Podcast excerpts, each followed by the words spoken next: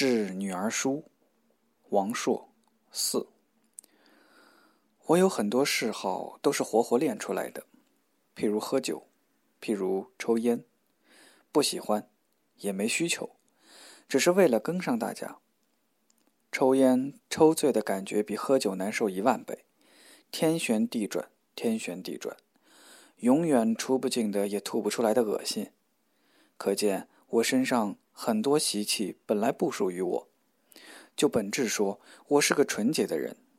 如果有条件，我应该再安静、再瘦、再挑食一点。我跟你说过我的真正理想吧，当一家豪华餐厅的领班，看着大家吃，自己彬彬有礼的站在一边。二零零三年九月十四日，星期日，基辅餐厅在翠微路的一个地下室里。小龙叫我先找水利医院，说这餐厅就在水利医院对面。开车拐进那条路，才想起水利医院就是大大去世并且停尸的那家医院。大大胃疼去水利医院看急诊，坐在大夫对面的椅子上滑到地上，再也没醒来过。这是两年前夏天的事儿，那天是周末，你正在奶奶家等我们回来吃饭。基辅餐厅很大，至少两三百平方米，铺着光滑的木地板，中间留出一块很宽敞的地方给客人跳舞。但是，一抬头，天花板是漆成橘红色的混凝土框架。这餐厅吸引客人的不是饭菜，是一支由乌克兰国家剧院演员组成的演唱组合。他们在这低矮扁平的地下室里唱前苏联的革命歌曲和意大利咏叹调。来这儿的客人都是中年人，有俄罗斯情节的。我们旁边紧挨着的两桌男女都会讲俄语，跟着演员的每一首歌合唱。演员休息的时候，他们就自己唱，很陶醉而且忘形。点点姐说：“好容易翻篇过去的情节，又被迫找回来了。”那几个乌克兰歌手也是上了年纪的人，有两个完全是老头儿，其中一个仪表堂堂，满头银发，像叶利钦时代的那叫什么梅尔金的总理；另一个脸颊和下巴也都耸了下来。他们穿着前苏联的军服，有一个上校，一个中校，一个穿裙子的女中校，还有一个元帅，排成一排唱国际歌。那个穿元帅的老头最不正经，一边唱一边朝女士挤眼，还嘬着嘴唇吹口哨。点点姐说：“俄国人两杯酒下肚就这个德行。”我们知道乌克兰是一个独立的国家，我们只是习惯的把他们称为俄国人。军官们在我们桌盘唱了几乎所有我们叫得上名儿的苏联歌曲，《山楂树》《卡秋莎》《列宁山》《小路》《三套车》什么的。我点了首《华沙工人革命歌》，这是我觉得最无产阶级、最有暴动气息的歌。一听就仿佛看到彼得堡积雪的街道，扛着长刺刀、步枪的武装工人排着队，迈着沉重的脚步去推翻政府。这歌里有反抗压迫、昂然赴死的气魄。我这种已经成为新资产阶级的人，听来仍有所触动。我对点点姐说：“看来革命先烈的血是白流了。”每一滴都白流了。我克制着自己的感动，因为我觉得这波动不合时宜，也很无聊。点点姐问起一个我认识的以前作品具有正义感出名的作家是真的还是假的？我说，至少他自己认为自己是真的。我说了我的观点：当一个人民的同情者，我们用的是“道德家”这个词，是不能光说说的。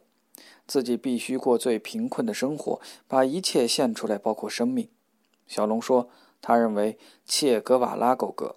我说，我还觉得甘地、马丁·路德·金更像。我们聊了几句毛，我们都很熟悉他的悲剧。他用暴力铲除不平等和社会不公。有一刹那，他做到了。接着，他越过高点，走向自己的反面。有的时候，我想，这是不是一个？个人品质问题，他有没有机会避免这个结果？比较倾向这个无关个人品质，在这种时刻和氛围，他没机会。接着，我发现自己开始暗暗不快，有一点阴郁悄悄爬上心头，像一只黑甲虫。我开始找这个阴郁的源头，也是一个回忆。两年前，在另一间叫“大笨象”的俄国餐厅，我和这同一圈的朋友在那儿喝酒，也有一支俄国乐队在那儿演出，不过是支电子乐队。我们喝的是安特，安徽伏特加，玉米酿的，口味清冽。我个人认为，这比这次喝的斯米尔涅夫还可口。我们一桌人有六个喝醉了。小明姐一直在哭，她丧失了现实感，以为是在小时候。那时候妈妈遭到关押，她吃不饱饭，他哭着央求坐在他旁边的每个人，要他们答应让他吃饱，并且不断的说：“我饿，我饿呀。”那天晚上有一个人，是我的一个朋友，我不知道如何反应，因为能反应的都反应过了，这是一个我无能为力的现实。我喝了很多酒，但又无比清醒的看着这个现实，就像，就像，我也不知道像什么，就像等着锅里的水开煮自己。我想你大概不要听这个故事，这是一个肮脏的故事。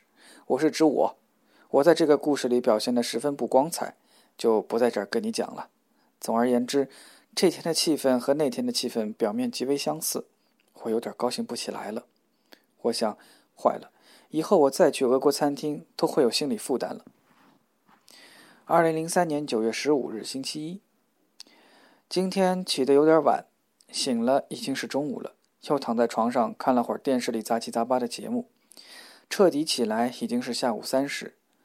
昨天睡下的时候也是三时。晚饭在昆仑的星罗餐厅吃的韩国饭，喝了几瓶真露和我们自己带去的一瓶酒鬼。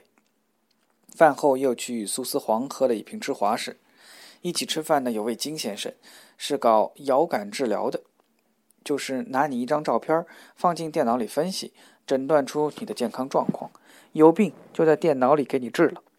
金先生正在申请美国专利，并且已经在日韩治了一些大企业的社长，获得两笔风险投资。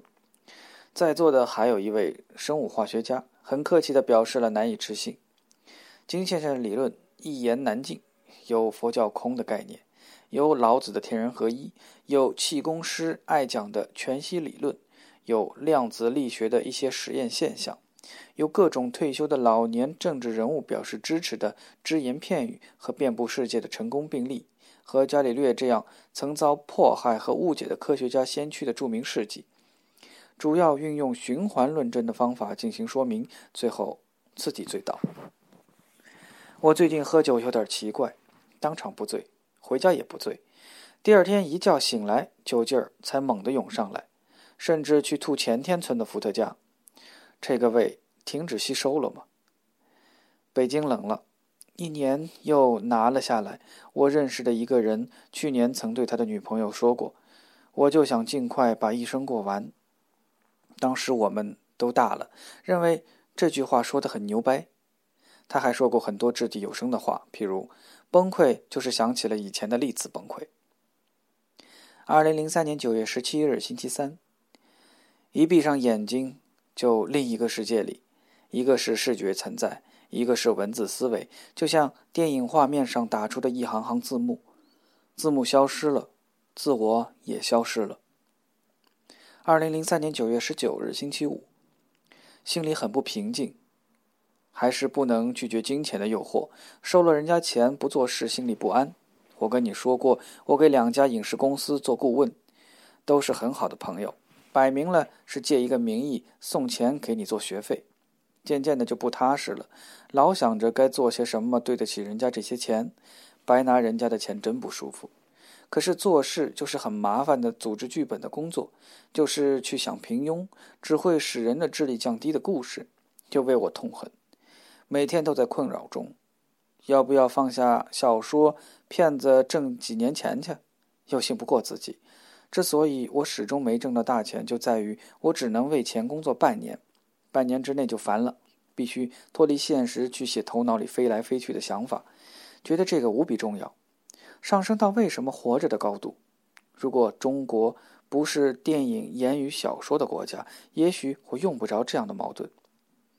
年龄越大。容忍度越小，过去还能和他们玩玩，现在连朋友低级一点都看不惯。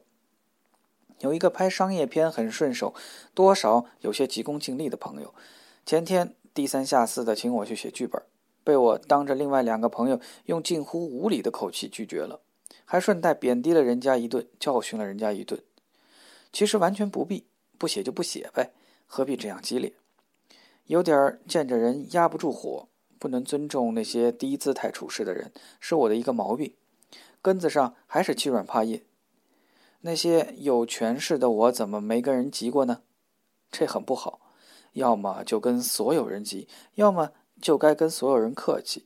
有什么分歧谈什么分歧，别假装暴脾气。本来是一个我有心理优势的事儿，现在弄得我不好意思，觉得做人出了问题。我越来越觉得我和这个社会有隔阂，有点愤世嫉俗。要这心态，应该远离人一点不要妨碍那些活得正好的人。从别人的生活中退出来，既平静又焦虑。平静在自己本来面目中，焦虑在于按捺不住表态的冲动。最让我难以正视的是，我时时发现自己内心深处深藏着一个打不消的念头：退出是为了更大型、更招摇的进入。我很怀疑自己不再次卷入世间的争名夺利。我跟你说过我的计划，那也不全是玩笑。这之前，我看到另外一个世界，并被那个世界吸引了。想的真是活着再也不发表作品。那个世界完全不同于这个世界。用这个世界的文字进行描写，就像用方块字堆砌浮雕，把一座建筑还原为图纸，描来描去，框立起一道透明的墙。千万色彩从笔画中倾泻在地，遗失在词句中。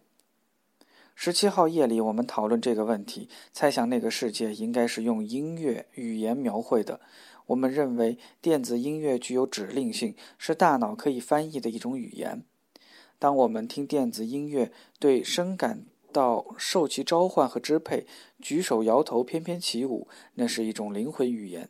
我们的灵魂被它嗅出，在那个世界摇游，在那个世界根据音乐的变化而变化，而成型，而扩大。而绚丽怎么能不说这是一种精心描绘呢？我们建议一个朋友做这个工作，翻译电子语言。他在电子音乐方面表现得像一个天才，从来没受过音乐教育。有一天晚上，初次上来，闭着眼睛把碟打得像一个大师，其嗅人灵魂的能力超过世界上南八万的打碟师。我们中有两个音乐学院出来的。一个弹过十七年钢琴，剪过六七年片子，和一个澳大利亚地接考过两年，自己也打过两年碟的姑娘，一个是资深电影录音师，都当场拧巴了。当天晚上，我们还商议成立一个公司，签掉这个朋友做艺人，他的名字音译成英文叫“我们赢了”，天生就是一个大牌地铁的名字。